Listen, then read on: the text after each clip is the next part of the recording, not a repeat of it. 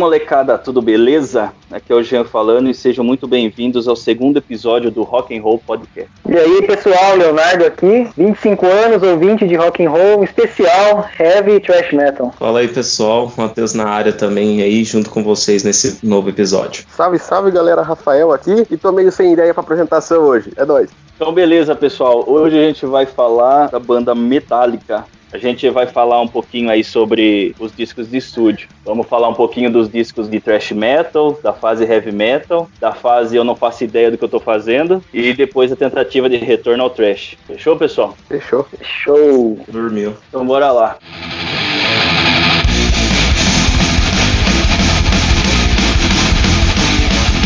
E o primeiro disco que a gente vai falar, Ilenol, lançado no dia 25 de julho de 1983. É um disco que, por muitos, é considerado um dos melhores discos deles, né, cara? Começaram arrebentando já. Sim, esse Na disco minha- é o disco raiz do Metallica, né? Na minha opinião, é o melhor do Metallica. Ainda com Mustaine, né? Detalhe. É, o Mustaine, na verdade, ele chegou a fazer algumas demos desse disco, né? E aí, um pouco antes, acho que deles fazerem a gravação, ele acabou brigando com a banda, né? E se separou da banda. Foi quando o Kirk Hammett entrou na banda, né? Então, esse disco chega a ser gravado pelo Kirk já. Algumas composições é, foram com o Mustaine, tipo a The Four Horsemen, por exemplo. Sim, sim. É, ele que ajudou a compor esse disco. Tem muitas letras aqui, muita coisa aqui que foi dele, mas ele acabou saindo antes mesmo dele gravar esse primeiro disco, né? Ele saiu E- pra depois disso montar o, o Megadeth. E acabou sendo bom, né? Porque o Mustaine ele formou uma outra banda sensacional do thrash metal. E um detalhe que o Kirk Hammett ele veio de outra banda de, de thrash aí muito conceituada também, que foi o Êxodo. Isso. E ali no começo foi uma troca assim um pouco complicada, porque, né, por ser o primeiro álbum do Metallica, não tinha como você, pela visão do Kirk Hammett, não tinha como ter certeza, né, que o Metallica ia se tornar uma grande banda. Ainda bem que, no fim das contas, acabou sendo uma boa escolha, né, por parte dele. Metallica acabou se tornando a banda mais bem sucedida do thrash. E ela é eleita uma das melhores bandas de metal americanas.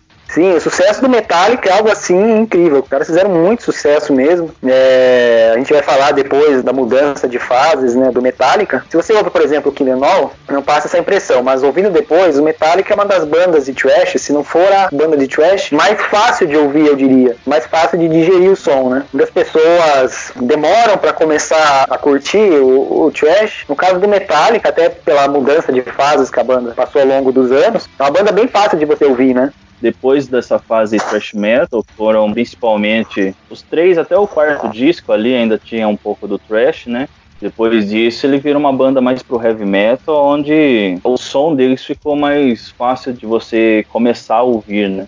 Depois você acaba entrando na fase thrash, que aí já é uma outra pegada, que é onde eles começaram, mas é mais fácil você começar pela fase heavy metal para depois ir para thrash. Ainda na fase trash, né? Tem algumas canções, assim, algumas faixas que eu posso até citar aqui, e já tem uma pegada mais pro heavy metal, né? É, algumas músicas, assim, que não, não são tão rápidas. Eu pego, por exemplo, a. Não sei se vocês concordam comigo, a Fade to Black, do segundo álbum. Era uma- quase uma balada, né? Chega a ser. Uma música lenta, é, que soa muito é, semelhante a alguns riffs que você ouve em bandas de, de heavy metal. Não é aquela aquele som assim, com aquelas guitarras bem aceleradas, né? Que é algo costumeiro do, do trash. Sim. Aí você tem outras canções também, com uma pegada mais pro heavy metal. A própria One, que é uma música muito conhecida também, na minha opinião, pelo menos, né? É bastante pro lado do heavy metal. Mas o Killenol, ele é full trash, né? É porque o, o Killenol também, ele veio ali numa época que tava estourando nos Estados Unidos e no mundo inteiro. Era o hair metal. Aí os caras olhavam aqueles caras todo cheio de maquiagem, aqueles cabelos gigantes, com bota, usando roupa feminina e tudo mais, cantando coisas alegres assim. Eles falavam, isso aqui não é heavy metal. Então eles pegaram o som ali do Motorhead, misturaram com o som do Venom ali e falaram, isso aqui é heavy metal. O Lars Ulrich, ele conta que foi num show do Motley Crue e xingou todo mundo lá. Os caras do Motley Crue saíram correndo atrás dele pra catar ele. mano. O cara odiava o hair metal mesmo. Esse Ele- disco, cara, ele é fenomenal, sabe? Eu acho que eles já começaram estralando, já começaram mostrando pra que veio. É, já, já começaram só com pedradas, sabe? Falando, ó, isso aqui é o som que a gente vai fazer, que a gente vai propor pra vocês e vambora, sabe? Ele começa com Hit the Lights, que eu acho que é uma música muito boa. curto muito essa música. Ela foi o primeiro hit, vamos dizer assim, da banda Metallica, né? Porque essa música ela foi lançada num compilado de músicas que foi lançada por uma gravadora, não sei se é a mesma que eles gravaram no primeiro disco, e já tinha sido lançada antes mesmo deles lançarem o disco Kill All. Então ela abre com essa Hit the Light, depois vem The Four Horsemen, que foi, igual o Léo comentou, uma das músicas que o Mustaine ajudou a produzir. Depois ela vem de Motor Breath, Jump in the Fire, que foi uma das primeiras músicas do Metallica que eu ouvi, nessa fase trash. Depois ela vem com Pulling Teeth, é um instrumental. É, depois ela vem com Whiplash, que eu curto bastante, Phantom Lord, No Remorse, Seek and Destroy e Metal Militia. Desse disco, a que eu mais curto é o Whiplash, mesmo gostando bastante da Hit the Light também. Só que eu acredito que a mais famosa desse disco é Seek and Destroy, né? A grande maioria dos shows eles fecham com essa música. Sim, o show do Metallica sem Seek and Destroy, cara, é, não é show do Metallica, sempre tem Seek and Destroy. Embora esse álbum tenha muitas faixas boas, nem todas, ou a maioria delas não são muito tocadas, né, ao vivo, pelo menos recentemente. Eu, particularmente, curto muito a The Four Horsemen, cara, é uma das faixas do Metallica que eu mais curto. Whiplash também eu gosto bastante. E a Seek and Destroy que virou aí uma queridinha do público, né? Todo show, como você já disse, tem a Seek and Destroy. Pra quem é headbanger mais velho também vai reconhecer Metal Militia também, porque ele era a abertura do programa Fúria Metal que passava na MTV nos anos 90, que foi sempre referência de programa de metal aqui no Brasil. Época de ouro da MTV. É, saudade. Eu peguei um pouco dessa época, quando era criança. Fora que a formação desse disco tinha Cliff Burton no baixo. Só isso daí já vale o disco também, né? Interessante também que o Four Horsemen, o, por ter a autoria do Mustaine, ele regravou no Megadeth com outra letra, com outro nome, né? E, e mais acelerado também, chamada Mechanics, no primeiro álbum do Megadeth. Que ficou muito boa também, mas eu acredito que a versão do Metallica é muito melhor. Esse disco como um todo, ele é um disco muito bom. Já começou dizendo que para que que veio cara, é só sonzeira, é só pedrada, o disco não tem uma música lenta, não tem uma música mais acelerada, vem destruindo tudo até finalizar, cara, até fechar o disco. É, pra quem ouviu a, algum álbum da fase heavy metal, pra quem ouviu aí talvez o Load, o Reload, não gostou, corre pro Killenol que com certeza vai encontrar ali um álbum raiz do Metallica. Como o Matheus falou, né, pra ele é o melhor álbum do Metallica. Pra mim, eu colocaria ele como segundo nessa fase trash do Metallica aí, né? Ele é um álbum de estreia, é, e só por isso aí ele já tem a importância dele, né? Eu acredito que o álbum de estreia de uma banda, ele é importante, seja ele sendo um álbum ruim ou muito bom, né? Seja como for, ele vai moldar a banda, né? E o, o Lanal foi um início fantástico pro Metallica, né? Eu não curto muito trash, falar a verdade pra vocês aí, eu colocaria o trash como, acho que sexto gênero que eu mais gosto. Mas é um álbum fantástico. As guitarras deles muito boas, a bateria do Lars Ulrich espetacular, como sempre. O vocal do, do James estava no, no auge da juventude dele. Eu só não curto mais mesmo porque não é o gênero preferido meu, né? Mas é um álbum fantástico.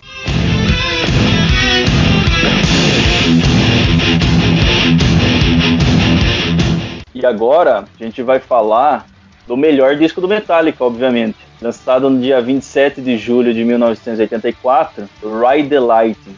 Esse disco é o meu favorito do Metallica. Eu acho esse disco fenomenal. Todas as músicas desse disco podem ser tocadas no show do Metallica, que todo mundo vai conhecer, todo mundo vai curtir. Tanto que a grande maioria das músicas desse disco, pelo menos umas quatro ou cinco faixas, eles tocam na maioria dos shows deles, né? Esse disco ele começa com Fight Fire with Fire, que para mim é muito boa essa música. Ela começa um toquinho no violão, depois isso vira meio que quase uma característica do Metallica nos próximos discos, né? Que a primeira música ela abrir com um toque de violão. Depois ela vem com Ride the Lightning, que é fenomenal. Eu acho essa música sensacional. For On the Beltles, que é muito boa também. Ela começa com um riff feita pelo Cliff Burton no baixo. Então, é o baixo extremamente bem construído em todas as músicas, mas nessa daí até o riff inicial é feito no baixo com uma distorção pesada, fica fenomenal. Depois vem Fade to Black, que para mim é uma das melhores músicas do Metallica. Eu sou muito fã dessa música. Esse toque dela no violão, meio que uma balada, mas ao mesmo tempo não é. Tem o peso do Metallica, eu acho fenomenal. Carpet Under Ice, uma música muito boa. Cape também eu gosto. Aí vem Creeping Death, que Metallica, se ele não abre o show do Metallica com Creeping Death, o Metallica não começou a tocar ainda.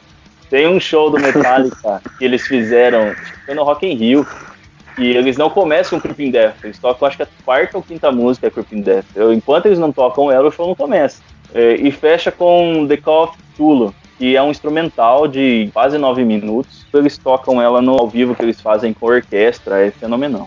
Eu partilho da opinião do Jean. É, novamente, dessa fase trash aí, entre os quatro primeiros discos do Metallica, esse é o meu preferido também. É, a temática que eles usaram no álbum, acho que foi mais interessante. Os riffs e solos das guitarras, né, parece que ficaram bem mais trabalhados do que no anterior. Não perderam o peso que tinham antes, né? Também ele foi o último álbum que contou, né, com participações nos créditos. É a Musta, né? É, se a gente tava falando do Killenol, que já é um álbum assim que o Metallica já é um álbum de estreia e o Metallica começou já chutando a porta, esse álbum aqui, a sequência para mim é ainda melhor. E esse álbum, na minha opinião, ele define mais o que seria o Metallica nos próximos anos. É o segundo álbum do Metallica, mas não é a impressão que eu tenho, pelo menos quando ouço, é a impressão que passa é que é um álbum mais atual. E é um álbum, assim, sensacional. Eu não consigo achar uma faixa mais ou menos nesse álbum, até mesmo a instrumental, Call of Cthulhu, eu acho muito bom, acho um instrumental, assim, fantástico, dos melhores do Metallica, gosto muito do Orion também, depois a gente vai falar. E desse álbum, é até difícil escolher uma faixa, assim, como a minha favorita. Tem pelo menos umas três ou quatro faixas desse álbum que eu gosto demais. Ride the Lightning, For the Bell Tolls, Fade to Black, Creeping Death, meu Deus do céu, esse álbum é absurdo. Até concordando já com o Jean, na minha opinião é, é o melhor álbum, não só da fase trash, mas para mim, de todos os álbuns do Metallica, esse é o melhor esse álbum que me introduziu ao thrash metal, né? Porque a primeira música de thrash que eu ouvi foi Fate Black. Por mais que ela seja uma balada, ela tem uma parte que ela pega o estilo thrash. Então ali foi o primeiro contato mesmo com o thrash. Fui ali atrás daquele álbum ali com esse Creeping Death, que é a essência do thrash ali, essa música. Que hoje é um dos meus estilos favoritos. Eu acho que só perde mesmo pro próprio heavy metal o Metallica ali, ele praticamente ele impulsionou todas as bandas de thrash ali, né? Porque o Exodus, por exemplo, tinha lançado Bonded by Blood, o, o Slayer, Show No Mercy, mas eles não fizeram nem de perto o sucesso que, que os dois primeiros do Metallica fizeram. Então, esse sucesso ele abriu para todas as outras bandas. Ele, de certa forma, marcou, começou a, a mostrar ali a soberania do Metallica, né? Nesse estilo. E só pela referência, né, que ele faz na última faixa ali no instrumental, só por isso já me ganhou esse álbum. É uma referência àquela criatura do Lovecraft? É, né? É isso mesmo, o Cthulhu. E a, a Creeping Death, se não me engano, é uma referência a uma passagem bíblica também, né? Ela fala a décima da... praga do Egito. Isso. A décima praga que, que matou os primogênitos e tudo mais, ele até menciona eh, morte por pragas, esse tipo de coisa assim.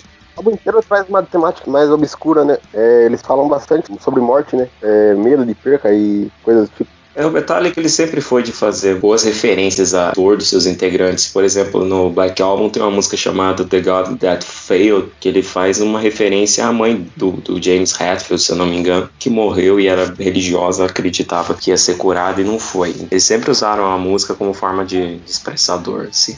Mas eu acredito que, no geral, o Ride the Lightning ele foi o álbum que mais trouxe isso, né? E até o nome dele faz menção né, aos detentos que estavam no corredor da morte né, para serem eletrocutados.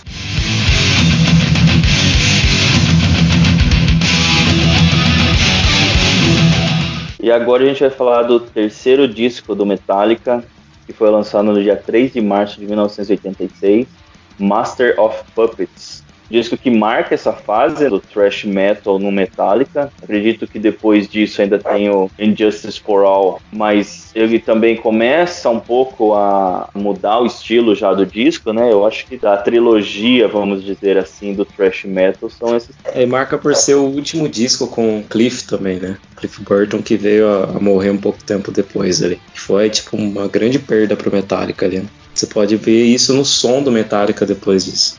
Cliff Burton que se envolveu num acidente, né? O ônibus do Metallica que estavam fazendo turnê escorregou na pista e o ônibus capotou, né? E faleceu o Cliff Burton, mas uma pessoa, acho que da equipe do Metallica. Uma grande perda, cara, porque o Cliff Burton fez muita falta depois pro Metallica, eu acredito. Principalmente para eles como membros da banda mesmo, né? Sim, tanto que dizem que o próprio Jason Newsted, ele percebia isso quando ele entrou na banda, né? Porque ele praticamente entrou como é um fã entrando numa banda. Então, imagine só, não era igual o Cliff, o Cliff era amigo dos caras, era totalmente diferente, tanto que isso, Jason Newsted, ele foi até meio esculachado pelos outros membros do Metallica, assim, e como eu tava lendo no site Whiplash lá, é, se dependesse do Cliff vivo, o Metallica provavelmente nunca deixaria ter sido trash. O Cliff era um membro muito importante da banda, então quando ele falece, a banda perde um pouco da essência, né? Por exemplo, no álbum seguinte, que é o Injustice for All, é, o som da banda já muda, como a gente tava falando, e os caras do Metallica, eles tentaram ali fazer um som mais técnico, é, você vê, por exemplo, a One, que é uma música toda trabalhada, tem uma intro ali, acho que de quase dois minutos. Então, o Metallica ele quis provar que os caras ainda, né, podiam dar a volta por cima e fizeram um álbum ali mais técnico, com um som mais diferenciado. E até como o Matheus disse, se o Cliff Burton tivesse continuado na banda, eu acho pouco provável que eles teriam mudado da forma drástica que foi, né? Então, quando ele morre, a banda perde um pouco a essência, entra o Newsted, que acaba tendo uma relação ali bem complicada, né, com os membros, porque ele entra de fato como um fã no Metallica e os caras da banda não tratavam ele assim como um amigo. Você entra para substituir ali um cara que era parceiraço dos caras, que era um ícone da banda, né? Tanto que ele é até hoje muito lembrado pelos fãs mais antigos do Metallica e tal. Eu sinto até um pouco de pena do Newsted nesse aspecto. Esse disco, ele já começa com Battery, que tem um riffzinho inicial feito no violão, depois já entra com Master of Puppets, eu acho que é a música mais icônica, talvez, desse disco, né? Acredito eu. Junto de The Things That Should Not Be, que é a terceira música. Depois vem Welcome Home Sanitarium. Ela, junto com Master of Puppets, são as músicas mais marcantes do disco, né? Depois vem a música 5, Disposable Heroes. Depois vem Leper Messiah, Orion, que é uma música instrumental e a The Maid. Essa música instrumental também vem muito bem construída, né, cara? Sim, esse instrumental, particularmente, é o meu favorito da banda. O Gia falou aí, por exemplo, sobre Master of Puppets. Eu acho que não só é uma das melhores músicas do Metallica, mas eu acho que é a música mais famosa do thrash metal no geral. E falando sobre, por exemplo, a música Battery também, cara, é a minha música favorita do álbum como eu costumo dizer, o, que o thrash ele tem meio que duas subvertentes, né? Um, um, estilo mais agressivo e outro mais sombrio, né? Você pega bandas, por exemplo, como o próprio Slayer, Creator, Possessed, eles são um som assim bem mais sombrio. A música Battle ele definiu o estilo agressivo de bandas como Overkill, Testament, próprio Anthrax. Esse álbum ele é conceitual e ele fala muito do tema dominação, né? Todas as músicas têm um tema só quando eles fazem esse tipo de disco. E é algo que eu particularmente gosto bastante quando uma banda ela pega um único tema e ela define aquele como tema principal do disco e aí ele vem construindo todas as músicas em cima desse, desse tema. Nem sempre funciona, obviamente, mas eu acho que quando é bem encaixado fica muito bom quando fazem esse tipo de trabalho. É, é muito bom realmente esse estilo. Você pega, por exemplo, o Seventh Son of Seventh Son do Iron Maiden, cara, ele é totalmente conceitual também. E, cara, você vai entendendo a música pela letra anterior, assim, tipo, toca Moonchild, você vai entender, assim, o que Moonchild quer dizer na Infinite Dreams, assim vai. Acho muito legal também álbuns nesse estilo. A gente falou das músicas que tocam no Ride the Lightning, que tocam ao vivo, e Master of Puppets, principalmente desse disco como um todo. Eu acho que é a música que também não pode faltar do Metallica num show, né? É, eu acho ele um álbum meio que superestimado. É um bom álbum, lógico, sei lá, eu acho que tem um, uma supervalorização em cima desse disco aí. Pra mim não fica nem entre os primeiros do próprio Metallica. Igual eu falei, eu particularmente gosto muito desse disco. Acho que ele mantém essa pegada dos outros discos que a gente já comentou. O meu favorito ainda é o Ride the Lightning. Mas ele é um disco muito importante, vamos dizer assim, pro estilo do thrash metal, né? Ele foi um disco muito marcante para a época dele, né? É, então, eu concordo com essa ideia aí também. Mas falou, é um álbum que tem a, a sua grandiosidade, né? É que assim, cara, nem todo álbum que foi importante também é tudo isso, né? Por exemplo, sim, sim. tem um álbum do Manowar chamado Hail to the England. Eu acho uma porcaria, cara, mas todo mundo fala que é um disco super importante pro heavy metal. Diga-se passagem, como diz o Regis Tadeu, Manowar é a banda mais ridícula que existe. Não necessariamente porque alguém fez uma lista dizendo quais são os melhores discos da história e tudo mais que a gente tem que concordar. Né? O gosto da gente, o que a gente curte ouvir, as músicas que a gente gosta é o que tem que ser levado em consideração. Né? E muitas bandas que o melhor disco ou o disco mais conhecido nem sempre é o que a gente mais gosta, né? Tem discos que a gente acha fenomenais e a crítica não curte. E para ser sincero, a maioria das vezes é isso que acontece. Né?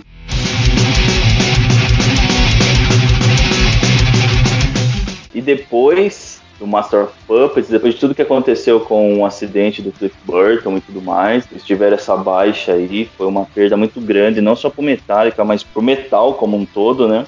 Metallica se reestruturou, como o Leonardo falou já um pouco, já adiantou o assunto. Eles vieram tentando provar que eles ainda tinham relevância, que a banda não tinha acabado pelo acidente que aconteceu. E em 6 de setembro de 1988 eles lançam Injustice for All, um disco que eu particularmente acho muito interessante.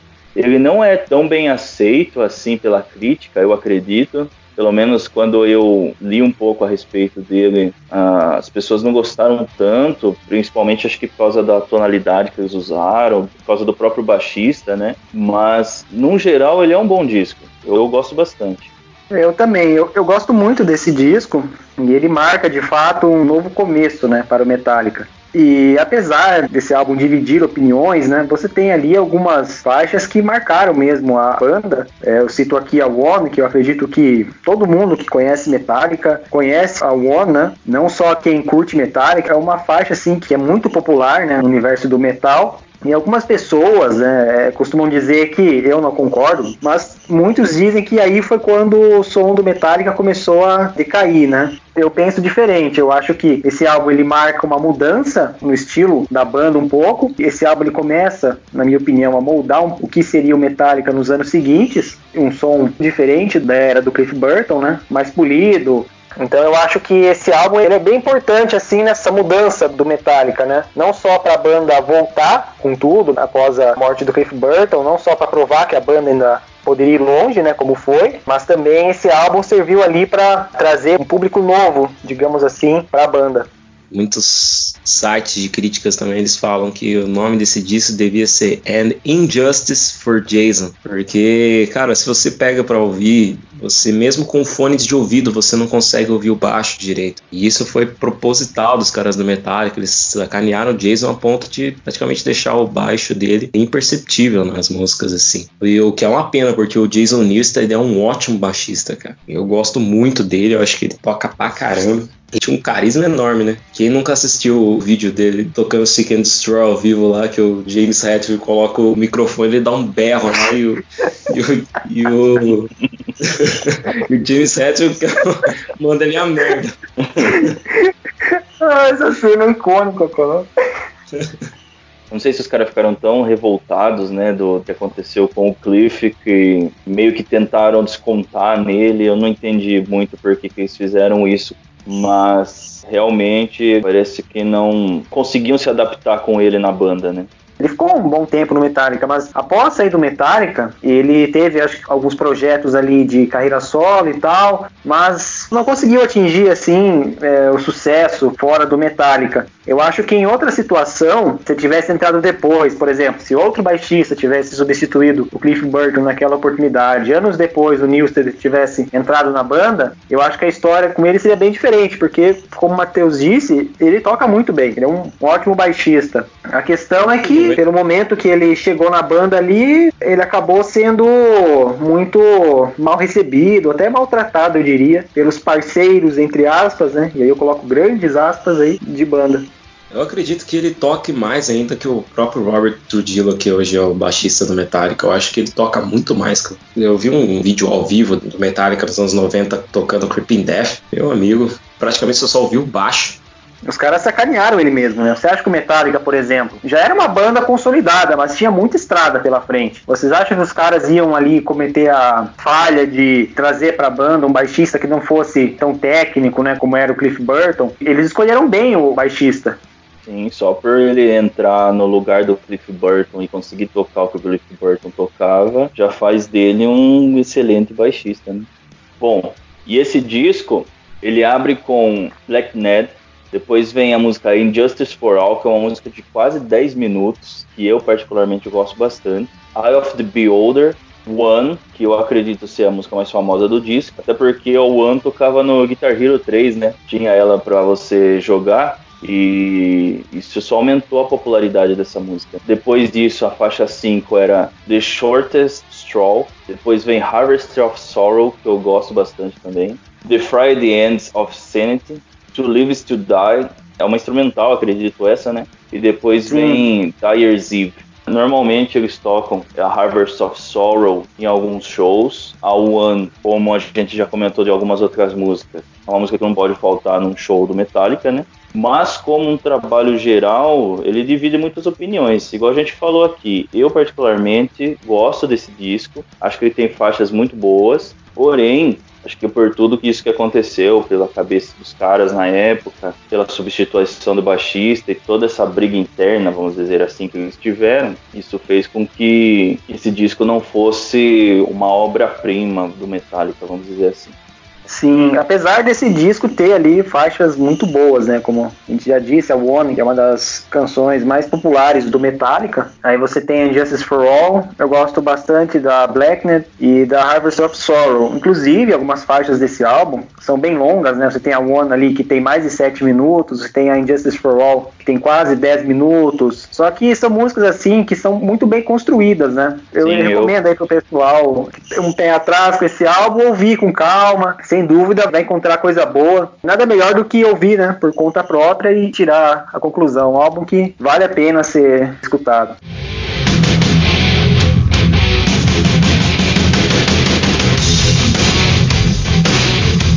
E agora, pessoal, a gente vai entrar nos anos 90, para ser mais específico, no dia 12 de agosto de 1991, onde o Metallica lança o seu disco denominado Metallica.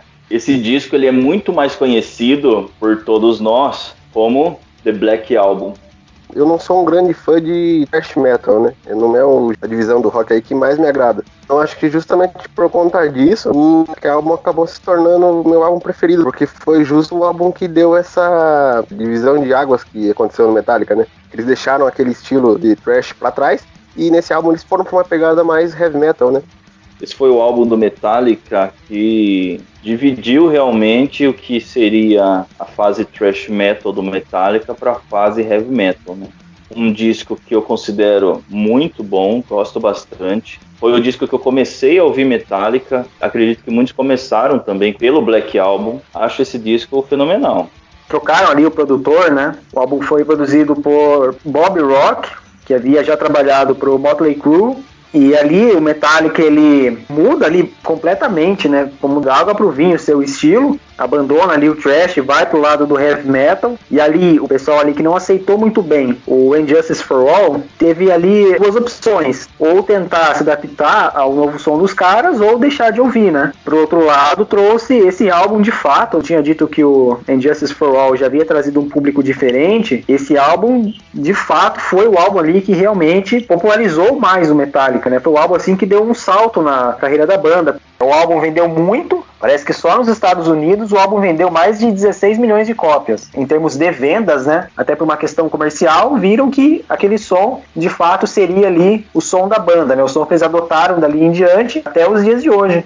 Igual você comentou, o fato do Metallica ter feito esse disco e ele ter sido um dos discos mais vendidos de todos os tempos, isso faz com que prove, vamos dizer assim, que comercialmente ele se deu muito bem, né? Tanto que foi aí que o Metallica foi acusado, vamos dizer assim, de ter se vendido, né? que eles deixaram de fazer um disco da forma que eles já vinham fazendo para virar um disco de realmente heavy metal, de mudar a chave mesmo, né?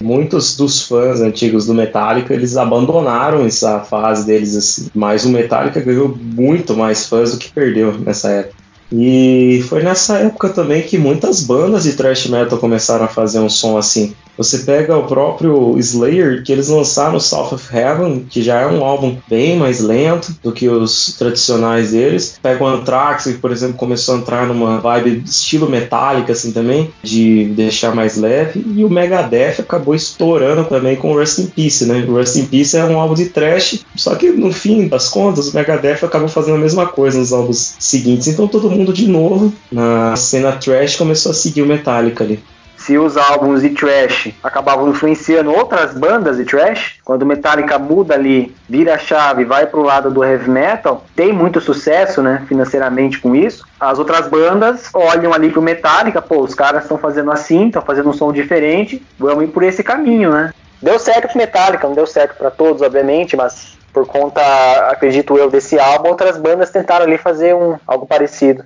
Quando foram gravar esse disco, internamente eles tiveram muitos problemas, né? Porque o produtor, como o Léo citou, ele meio que quis reinventar o Metallica mesmo, né? Não só falando do estilo que eles adotaram, mas todo o processo de gravação, de composição, ele quis influenciar, né? Por exemplo, o Lars fala que ele queria que os membros da banda reaprendessem a tocar os instrumentos, basicamente. Ele ouvia uma música e falava: Não, eu quero que você toque desse jeito. E isso fez com que eles fossem ficando cada vez mais bravos com esse produtor. Eles não gostavam, não estavam legal, não estavam gostando de trabalhar com ele, brigaram com ele. E no fim, quando finalizou toda a gravação, eles distribuíram o disco, foi um fenômeno, que nem a gente comentou aqui, né? Vendeu um mar de discos, fez o Metallica virar uma banda extremamente gigantesca, né? E ela transpassou o thrash metal, não só por ter mudado o estilo, também por isso,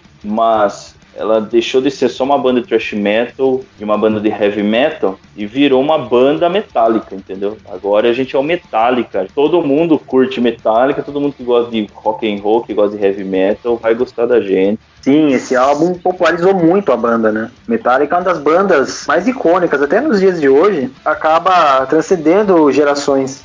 E eu queria chamar a atenção também para a criatividade da capa, né? Ah, é espetacular, né? Capa preta com um desenho mal feito de cobra.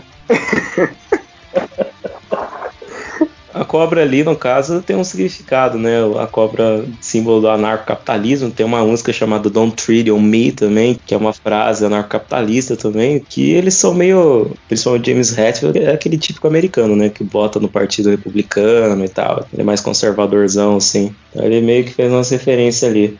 Eu achei engraçado uma vez que eu estava vendo um documentário que ele era meio que uma sátira com o metal dos anos 80 e começo dos anos 90 ali, que é o This is Final Tap. E eles falaram assim: tem como essa capa ser mais preta? E os caras falam: não. É simplesmente a capa mais sem criatividade que eu já vi na minha vida. É tipo a bandeira do Japão, cara. eu acho que é do mesmo criador, cara. E esse disco ele já abre com Enter Sandman, que é uma música muito boa, mesmo esquema de algumas que a gente já citou, sempre vai ter que tocar nos shows do Metallica. Sad But True, que é uma das músicas que eu mais gosto desse disco. Eu acho o riff inicial dessa música fenomenal, um peso absurdo na guitarra. A terceira música é a Holler Dental, depois vem Unforgiven, que é maravilhosa. Wherever I'm in Room, que eu gosto bastante também. Don't Trade On Me, que é a música que o Matheus comentou. Ele é uma música muito boa também, tem uma letra muito legal. Through the Never. Depois vem Nothing Else Matters. Essa música eu acho maravilhosa, das músicas lentas do Metallica, eu acredito que é a que eu mais gosto. Depois vem Of Wolf and Man, que eu gosto muito também. Depois vem a The God That Failed, My Friend of Mystery e The Struggle Within. Esse disco, no geral, se você for pegar todas essas músicas sem levar em consideração a diferença do thrash pro heavy metal e tudo mais, só for ouvir ele como Metallica, esse disco como um todo, ele é muito bom. Ele tem músicas muito marcantes. A primeira música que, digamos assim, eu viciei mesmo do Metallica foi o Ever May Wrong, cara. Que aquele riff me cativou, cara particularmente eu amo esse álbum, cara. Eu sou fãzão da era do trash, eu sou aquele cara que fala assim que o Metallica top era da época do trash, mas eu amo esse álbum, cara. Esse álbum é espetacular. Eu acho ele sensacional mesmo. Ouvi demais, ouvi até decorar todas as músicas, de tanto que eu ouvi esse disco. Foi o disco que eu realmente comecei a ouvir Metallica, foi o primeiro disco que eu parei, ouvi, falei, ah, esse aqui que é o Metallica então, entendeu? Quando eu ouvi o Black Album pela primeira vez. Daí depois eu fui conhecer um pouco mais dos discos anteriores, fui conhecer as músicas do Kill All, que eu já comentei que Jump in the Fire foi uma das primeiras músicas da fase thrash que eu ouvi, mas como disco assim para mim introduzir ao Metallica, eu acredito que o Black Album foi o mais relevante. Eu acredito que toda pessoa que gosta de rock and roll em algum momento já ouviu alguma música desse disco. Não tem como. Ele é muito marcante, né? Para mim é o último grande álbum do Metallica. Eu acho que ele até pode entrar naqueles álbuns da categoria obra-prima. No primeiro EP do nosso podcast, a gente comentou dos álbuns que completam 40 anos nesse ano agora de 2020. A gente falou ali de alguns álbuns de heavy metal, como British Steel, como Heaven the Hell, e eu acho que não é um exagero colocar o Black Album nessa mesma prateleira, né?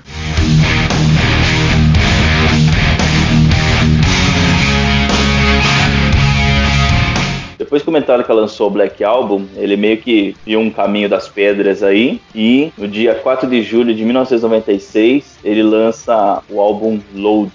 Esse álbum, ele teve ali um intervalo de 5 anos, né, entre o Black Album e o Load que eu já disse até falando do álbum anterior, que para mim foi o último grande álbum do Metallica. Depois ali, na minha opinião, começou uma decadência na banda e principalmente você vê o Black Album foi um divisor de águas na banda, né? No estilo do som dos caras e tal. Aí você pensa, pô, deu muito certo, né? Black Album deu pra caramba, vários hits aí que fizeram muito sucesso. Os caras vão seguir aí com base nesse álbum, não tem erro, né? Passam ali cinco anos, eu acho que esse tempo de espera entre um álbum e outro é até justificado pelo sucesso que fez o Black Album. Acho que eles foram ali surfando no sucesso desse álbum até quando puderam, né? Aí quando tiveram que lançar conteúdo novo, quando tiveram que fazer música nova, vieram com o Load e aí foi um álbum assim que desceu bastante o nível, na minha opinião. Cara, nem tenho muito falar desse álbum. Eu consigo salvar ali, eu acho que uma faixa. Eu gosto da Mama Sad, que é uma música que, o Hessville fez pra mãe dele, se eu não me engano. É uma faixa mais lenta e tal, mas que tem ali uma pegada de o álbum em si tem uma pegada ali de country. É um álbum estranho. Eu não sei também o que os caras estavam na cabeça assim quando fizeram esse álbum. Apesar do sucesso que foi o álbum anterior, eles não conseguiram seguir o ritmo do Black Album no Load, nos álbuns seguintes. Acredito que depois do Black Album eles sentiram confiança em fazer um som diferente, né? Essa confiança fez com que eles pecassem um pouco nesse disco, né? Porque ele é um disco que tem algumas influências, que nem você falou, um pouquinho de country, mais acústica, né? Tem algumas músicas que são bem mais lentas, assim, né? No violão e tudo mais. Mas eu acho que eles deram uma perdida na mão mesmo. Vou falar que eu acho ele bom, não acho ele excepcional, mas ele tem algumas músicas que se salvam. Eu, particularmente, acho que dá para salvar umas três aí que eu acho interessante, mas também não é algo que, sinceramente, não é o disco que se eu for pegar para ouvir Metallica, não vai ser nesse disco que eu vou pensar.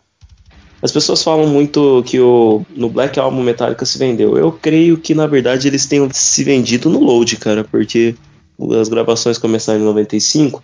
Então ali você tem ali o auge do grunge, você tem o, o auge do metal alternativo, né? Que, por exemplo, Alice in Chains mesmo é uma banda que ela era mais pesada do que as bandas de grunge comum, então ela, ela era classificada como metal alternativo. E como eles faziam muito sucesso na época, o Metallica tentou encaixar ali para ganhar uns, uma grana a mais ali, entendeu? Só que algumas bandas elas mudam assim o jeito e acaba dando certo, mas nesse caso deu muito errado para mim. Eu particularmente não gosto de nenhuma música desse álbum. É, eu acho que aí junta o que o Maio e o Jean falou, ao mesmo tempo que eles estavam com confiança para mudar o som cada vez mais, para arriscar cada vez mais, devido ao sucesso e à estabilidade que a banda já havia atingido, também teve essa questão comercial, né? Então os caras, pô, vamos arriscar aqui, mas também pensando que com um som ali mais encaixado, mais adaptado ao que fazia sucesso na época, era bem provável que eles conseguiriam mais popularidade. Eu não sei exatamente se conseguiram isso, eu não sei os números que o álbum atingiu em termos de vendas, mas eu duvido que a crítica tem aceitado bem esse álbum, principalmente os fãs, principalmente aqueles mais antigos, tenham gostado, cara, porque dá para salvar algumas faixas, mas assim, dos álbuns que a gente falou até agora, né, enquanto a gente teve ali, por exemplo, algumas divergências talvez em relação ao Justice for All, nesse álbum aqui eu acho que fica um pouco difícil de até de defender o álbum, porque o Metallica acabou se arriscando, acabou mudando demais nesse álbum. Bom, esse disco ele abre com Ain't My Bitch, que eu acho que é uma das músicas mais rápidas do disco, né? Depois ele vem com 2x4, The House Jack Built, e depois ele vem com a sequência de Until It Sleeps, Nothing e Hero of the Day. Essas três músicas eu gosto bastante. Eu acho elas músicas bem legais. Depois vem a música 7, que é a Bleeding Me. Depois vem Cure. For Twist Me, Wasting My Hate. Depois vem a Mama Side, que o Leonardo comentou, que é uma música boa também. Torn Within, Rooney e The Outlaw Torn. Desse disco inteiro, eu acredito que essas que eu citei que são as mais legais, assim. São músicas boas para esse disco. Se você for ouvir esse disco, acho que são as que vão se destacar. Mas não são músicas que você realmente para para ouvir, ou o disco em si, você para e fala, nossa, eu tô com vontade de ouvir o Load hoje. É, são faixas bem esquecíveis, eu diria. E eu acho que foi uma decepção pra turma na época, né? Porque o pessoal que ouviu o Black Album e curtiu demais, eu acho que esperava uma sequência ali à altura, né? Deixa muito a desejar. E não é nada demais, não. É totalmente esquecível mesmo.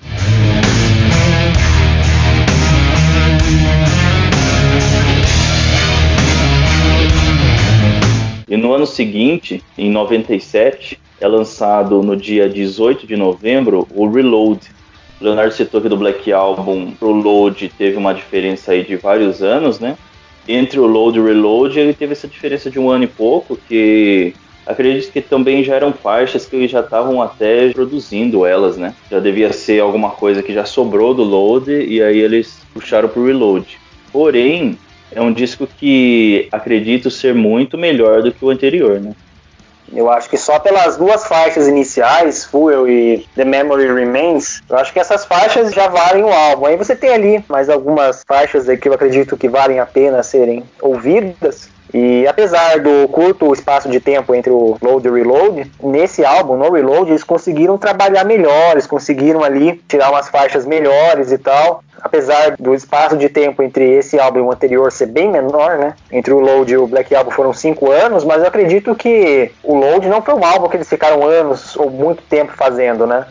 Apesar da, do curto espaço de tempo, eles conseguiram trazer faixas bem melhores para esse álbum. Eu acho que se eles tivessem segurado um pouco, daria para lançar um álbum só. Então você pega ali as melhores faixas do álbum anterior e as melhores dessa, dá um álbum legal, né? Pelo menos para mim, se você for pegar as melhores faixas, principalmente desse álbum, pegar ali umas duas do álbum anterior, eu acho que daria um álbum só bem interessante. Particularmente, acho é, digamos assim, depois do Black Album, acho que é o melhor álbum do Metallica, na minha opinião. É, não é um grande álbum, mas as quatro primeiras faixas para mim são muito boas. Eu gosto muito, principalmente Memory Remains e A Forgiven 2 para mim são muito boas. Mas aquilo, né? Eu procuro ouvir o álbum não pensando que é um Metallica, entendeu, cara? Porque é muita diferença, assim. É um álbum bom, acho que muitas pessoas já ouviram aquela expressão. Seria um, um álbum dos tops se não fosse tal banda. É o que eu penso desse álbum, assim. É um ótimo álbum, mas não para um álbum do Metallica, assim mas é o melhor desde o Black Album, com certeza é o melhor, na minha opinião. É, pro pessoal que curtiu o Black Album, provavelmente foi um deleite esse álbum, porque ele é uma sequência melhor do que foi o, o Load e com essa pegada mais atual do Metallica. E eu até já concordando aqui com o que o Matheus disse, eu acho que pós o auge do Metallica ali, nos anos 80 até o início dos anos 90, o auge de criatividade da banda, eu diria, esse álbum, na minha opinião, após esse período de auge criativo da banda, eu também concordo com o Matheus que é o melhor álbum do Metallica. Eu também concordo. Eu gosto desse disco, eu acho ele muito superior ao Load é, e tem muitas faixas que são muito boas. Ele abre com Feel, depois vem The Memory Remains, Devil's Dance, The Unforgiven 2. Essa sequência já supera muito as sequências do Load, né? Depois vem Better Than You, Slither, Carpe Baby, Bad Seed, eu também gosto dessa música, acho ela muito legal. Where the Wild Things Are, Prince Charming, Low Man's Lyric, Attitude e Fixer. Eu acho que esse disco tem músicas muito boas, inclusive algumas delas eles tocam bastante nos shows também, né? Coisa que música do Load, eu acredito que eles nem toquem música do Load ao vivo, né? Eu não lembro de, de, um, de um show, provavelmente na época da turnê do álbum e tal, mas pós esse período, não lembro de, deles tocando alguma faixa do Load. Também tem uma curiosidade aí que é a The Unforgiven 2, né? após a The Unforgiven 2, eles continuaram lançando outras faixas com o mesmo nome, né? Então teve a, a The Unforgiven original, que é a do Black Album, que eu particularmente acho a melhor versão, mas aí a gente tem a The Unforgiven 2 nesse álbum e depois eles lançam, bem depois, a Unforgiven 3, né? É uma faixa com o mesmo nome da original do Black Album, que foi lançada ali é, outras duas vezes. E muito boa, é. por sinal, também, né? Diferente da terceira versão. Eu gosto das três, para ser sincero. Eu acho que a sequência de músicas da melhor para pior é a sequência que foi gravada, 1, 2 e 3. Mas eu não acho a 3 uma música ruim, não. Eu só acho que eles mudaram um pouco a ideia, né? Ela é uma música mais rápida, sendo que as outras duas são mais lentas. Mas ela é uma música muito boa, eu gosto das três versões. É, eu também gosto. Elas têm ali uma pegada parecida, né? A 1, 2 e a 3. Elas mudam claro, não é a mesma é, canção, mas elas têm ali uma pegada similar uma com a outra. Não, agora vamos passar um pouquinho de ódio agora. Meu Deus. Mas se eu puder me abster dessa. não, ninguém vai se abster, não. Pode ficar aí.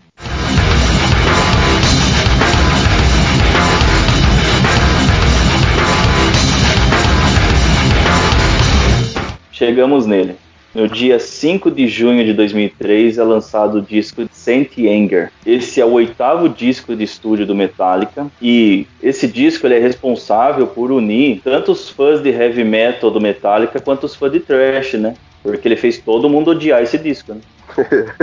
Até a própria banda. Até Exato. a própria banda odeia esse disco, todo mundo odeia. A banda gravou esse disco, se arrependeu até hoje de ter gravado. Eles não consideram esse disco como um disco deles. Nada nesse disco faz sentido. Infelizmente, eu não consegui entender por que, que eles fizeram esse álbum. Começa pelo fato dele ser o primeiro disco do Metallica, né? O primeiro e único disco do Metallica, né? Que os caras tiveram vergonha de até colocar o nome Metallica na capa. Ele não tem o nome do Metallica na capa. É um disco com 11 faixas e nenhuma delas nem solo tem. A gente estava falando da fase trash do Metallica, onde eles trabalharam muito as músicas deles. Depois eles foram para Injustice for All, que foi o último disco da fase trash, vamos dizer assim aonde eles quiseram provar a técnica deles, que eles ainda estavam aptos. Depois eles foram para o Black Album, aonde eles dosaram as técnicas, né? Fizeram um disco muito mais heavy metal, a gente já comentou aqui. Mas esse disco aqui, sinceramente, nada faz muito sentido. É, o disco não tem um riff marcante, não tem solo, não tem técnica nenhuma, parece.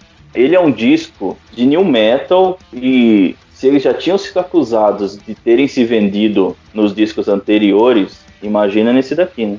Não, é, e o gênero próprio new metal, ele é muito odiado também, né, cara? Só que assim, tipo, bandas que nasceram new metal, elas provaram para que vieram, né? Como Slipknot, o System of a Down, Mudvayne, é, é, Limp Bizkit, Linkin Park, Agora, você pega uma banda tradicional de thrash metal que passou por uma fase heavy metal, você colocar um nu metal, aí é outra coisa. É diferente, por exemplo, do que fez o Sepultura, cara. Que aos poucos ele foi colocando aqueles elementos tribais. É totalmente diferente, cara. O Metallica ele pegou o disco, a gente fez um disco heavy metal, aí deu na cabeça dos caras fazer um disco de nu metal. Dane-se o sentido, dane-se a lógica, é o que a gente quer fazer, pronto, acabou. Quem gostou, gostou, quem não gostou, como a menos. Não tem sentido nenhum, o álbum é horrível, a bateria parece uma bateria de banda de garagem, falta criatividade, né? as letras são ridículas, enfim, o álbum é patético é absurdo, não existe explicação para tentar entender a cabeça dos caras. Tipo, acho que a explicação mais razoável que existe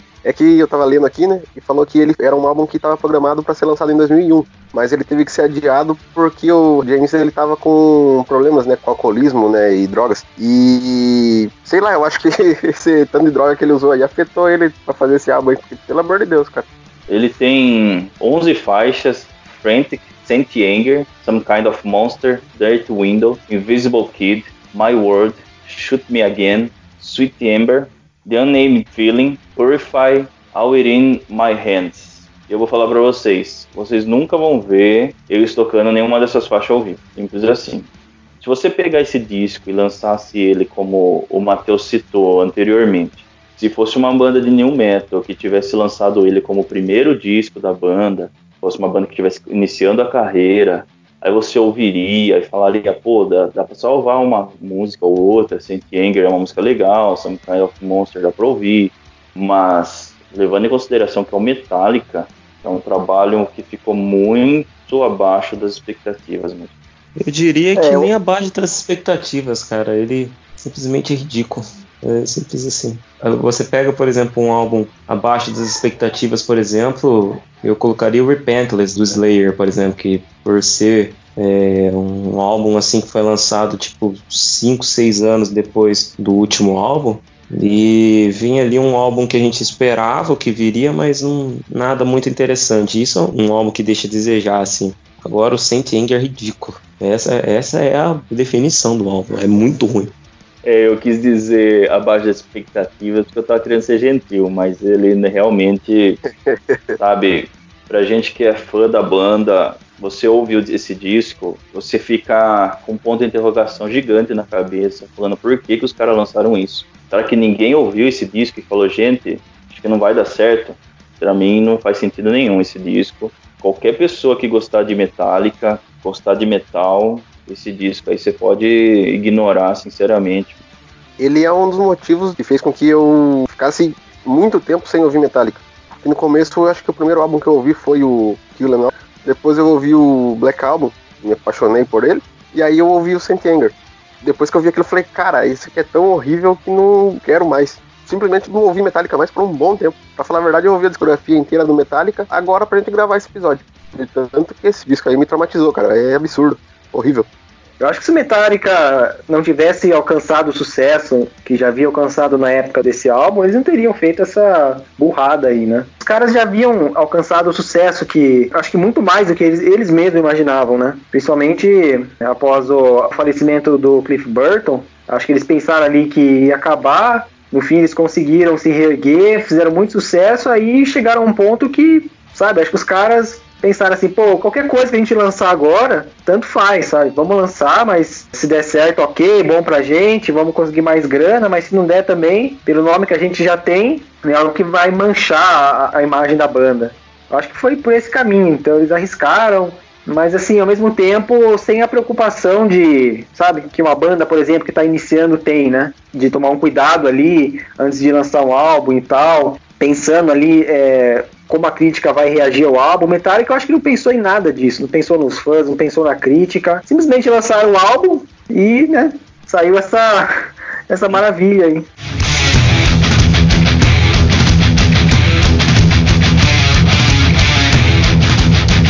Depois do Saint Anger, o Metallica ficou um bom tempo sem gravar nada.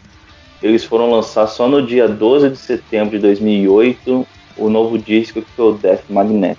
Esse disco foi uma tentativa de voltar ao thrash metal, depois do fracasso que foi o Saint Anger, principalmente, mas ele é um disco muito melhor do que esse anterior e é um disco que tem muitas faixas interessantes, né? Na minha opinião, depois do, do Reload, acaba sendo o melhor álbum do Metallica após Black Album, né? Porque nesse álbum, gostando ou não, é, dá para perceber que os caras trabalharam bem no álbum, eles buscaram ali fazer de fato um, um álbum que agradasse o, o, seu público, né? Diferente do álbum anterior que a gente comentou aqui, que não, não faz sentido, nesse álbum você consegue encontrar um sentido nele. E você vê que é um álbum bem trabalhado, tem algumas faixas que eu consigo separar aqui que eu gosto, como por exemplo a terceira versão né, da The Unforgiven. Aí você tem é, uma música que é, eu gosto bastante também, que é The Day That Never Comes, e você tem ali até uma temática é, sobre guerra, né? Algo que era comum no início da banda, né? Foi bem presente, por exemplo, no Ride the Lightning, foi presente no Injustice for All. Então você tem ali um, como você já disse, uma tentativa de voltar às origens da banda, né? Não só no som, até no, no, na questão do tema, das faixas. E o álbum, ele vendeu bem, né? Ainda mais considerando que é um álbum dos mais recentes do Metallica, já em uma era ali em que álbuns não são tão vendidos, né? Muitas pessoas acabam consumindo é, músicas por outros meios. como eu falei, para mim o Reload é o melhor álbum depois do Black Album. Mas é um álbum que eu acho ele um álbum ok, né? Eu não acho ele um grande álbum, mas reconheço que é um álbum que eles já trabalharam melhor. E eu gosto um pouco de algumas músicas dele também. Dá pra perceber que eles tentaram ali voltar a agradar os fãs ali. Dá pra ver que eles estavam pensando nos fãs dessa vez, e não no dinheiro. É, é um álbum ok para mim. para mim receberia ali uma nota 7 ali. Esse foi o primeiro disco de estúdio gravado com Robert Trujillo no baixo. É, já com a composição é, atual do Metallica, né? Você consegue perceber ouvindo ele que os caras tentaram ali fazer algo bom, né? Eles estavam com boas ideias. Não acho que é um álbum, nossa, muito, muito bom. Sigo o que o Matheus disse. É um álbum que eu ali daria uma nota 7. É um álbum que tem ali suas, suas virtudes, né? você vê que a banda de fato buscou trazer ali algo, um som mais agradável, um som mais condizente com o que é o Metallica. Né? Esse disco vem com as faixas de That Was Just Your Life, The End of the Line, uma música que eu curto muito, acho ela muito boa mesmo. Broken Beat and Scarred, The Day That Never Comes, é uma música que o Leonardo citou, que ela é muito boa. A Nightmare Long, que eu gosto também bastante. Cyanide, depois vem The Unforgiven Free, que é uma música que eu curto bastante, acho ela bem da hora.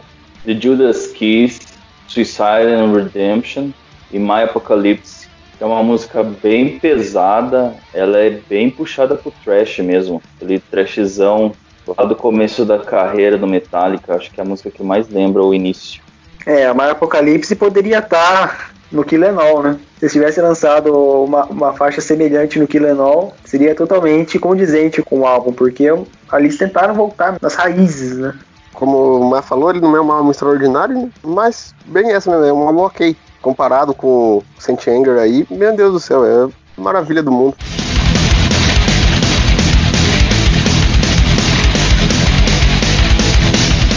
Por fim, Hardware Self-Destruct. Esse disco foi lançado no dia 18 de novembro de 2016 e ele tem as faixas Hardware, Atlas Rise, Now That We're Dead, Mothing to Flame, Dream No More, Halo on Fire, Confusion, Mankind, Here Comes Revenge, And I Savage, Murder One, Feed Out the Bone. Esse é um disco que eu custei ouvir, para ser sincero.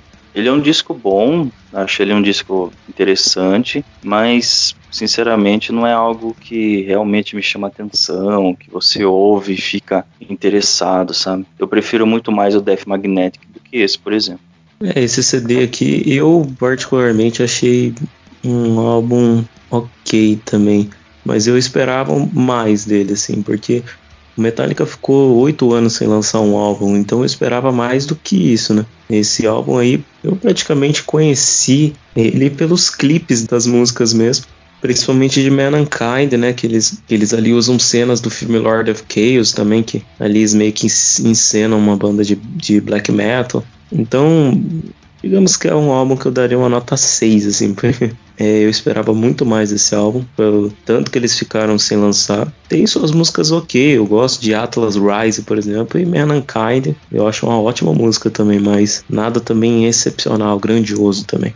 É o álbum que eu menos ouvi do Metallica. Outro dia eu tava ouvindo ele, e coloquei para tocar enquanto fazia outras atividades e tal. E nenhuma faixa me chamou a atenção, na verdade. Talvez a Atlas Rise tenha sido a que eu tenha prestado mais atenção, mas ouvindo ele assim, da, da primeira à última faixa, nada que me chamou muito a atenção. Mas aí também, né? O Metallica, pela história da banda, eu vou falar isso agora porque esse é o último álbum que a gente vai falar, né, que é o mais recente. O Metallica, pela história da banda já, né, os caras não precisam lançar mais um grande álbum. É legal para nós que ouvimos a banda, que gostamos da banda, é, é legal ver conteúdo novo, né, e tal, mas pelo que os caras já fizeram, né, principalmente ali nos anos 80, anos 90, até começo dos anos 90, pelo que os caras já fizeram, pelo trash, pelo heavy metal, eu acho que, assim, já bastaria, sabe? Hoje em dia, por conta do cenário musical. Você vê muitas bandas ali tentando, talvez, trazer um som diferente, algo que atrai um novo público, mas no caso de bandas como Metallica, por exemplo, que são muito bem sucedidas, né, não há essa necessidade. E o Metallica, ele tem muito repertório. É, o Metallica não é aquela banda que tem 50 álbuns, mas o Metallica é uma banda que alguns álbuns tiveram muitas faixas boas, né, principalmente os primeiros álbuns. Alguns pareciam até coletâneas, o Ride the Lightning, meu Deus do céu. Se o Metallica parasse hoje de lançar álbuns, já, já estaria ok, pelo que a banda já fez. Concordo bastante com a opinião do Léo. É a banda que já carimbou o nome na história, não precisa provar mais nada, né? Considerações finais. O Metallica é uma banda que, assim, meio que me trouxe pro heavy metal, pro trash, porque foi uma das primeiras bandas que eu ouvi na minha vida. Foi a primeira banda de rock and roll mesmo que eu ouvi, sabe? Porque até antes, assim, eu ouvi algumas bandas na pegada ali de Linkin Park, mas eu nunca fui muito pro lado do rock and roll. Eu era bem jovem na época também. Foi através do Metallica, foi através ali de One, de The Unforgiven, dessas faixas assim que eu realmente comecei a entrar ali, comecei a curtir Metallica na minha vida é uma banda assim muito marcante, sabe? É uma banda que eu ouço direto, já tem uns 14 anos, 13 anos. Desde a minha pré-adolescência eu ouço bastante Metallica, cara. Ajudou a moldar o, o meu gosto musical. É, sim, eu acredito que Metallica foi uma das bandas de metal mesmo que eu comecei a ouvir, sabe? Acho que foi a primeira banda de metal mesmo que eu ouvi, que tinha solo e tinha dois guitarristas tocando pesado e aquelas introduções muito bem construídas. Eu acho que foi a principal banda que eu ouvi quando eu era bem moleque, quando eu tava começando a ouvir esse tipo de metal, né?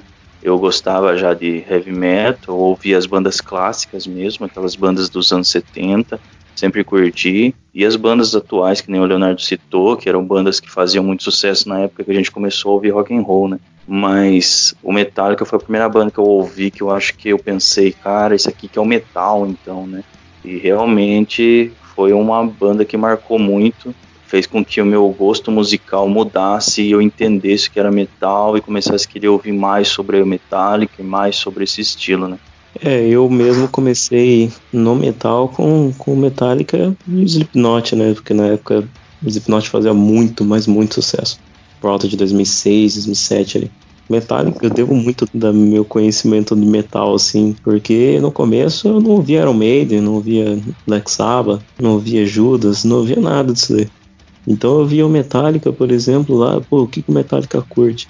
Os caras do Metallica gostam. Pô, os caras do Metallica gostam de Iron Maiden, gostam de, de Black Sabbath, gostam de Judas Priest, gostam de Celtic Frost, gostam de Venom, Motorhead. Então daí é aí que eu comecei a ouvir essas bandas. É, eu já acho que nós quatro daqui, eu menos tenho influência do Metallica no, no gosto musical, acho que sou eu. Eu acho até que o primeiro de nós que ouviu Metallica foi o Jean. Eu lembro que eu via um pouco de Metallica na escola. Eu sempre ouvia One, mas meu conhecimento sobre Metallica se resumia a One apenas. Aí, quando eu, o Matheus, o Jean, né, a gente nem conhecia você ainda, Rafa, a gente é, começou a falar, começamos ali a, a, expor nossos gostos musicais. Aí ali, numa das nossas conversas, a gente falou do Metallica, eu lembro até que a gente conversava bastante sobre Metallica, sobre qual que é nossas faixas é, favoritas e tal. Ah, a One é melhor, ah, é a Seek and Destroy e tal. Conversas assim, né? Aí ali foi quando eu comecei, assim, a realmente ter interesse pela banda. E depois do Metallica e veio, né? Comecei Black Sabbath, Iron Maiden também. Então, eu acho que o, o caminho, assim, musical que eu, o Matheus, o Jean tivemos é bem parecido, né? A gente começou ali a realmente descobrir o rock and roll ali, trocando ideia junto, né? Acho que depois de uns três ou quatro anos a gente conheceu o Rafa, e aí o Rafa também um gosto bem parecido com, com o nosso. É, eu só comecei por um lado diferente, né? Eu já comecei lá por guitarra mesmo, né? Com o Jimi Hendrix. Mas Metallica é inegável que é fantástico também, né? Só não tem essa história toda assim com a banda. Fica aqui nossa homenagem ao Metallica, né? É uma das bandas que mais nos influenciou, que a gente é muito fã, tem os discos mais atuais que a gente citou, que a gente já não gosta tanto. E a gente é aqueles caras que curte o clássico, sempre ouviu o clássico, e é isso que chamou a atenção nossa, né?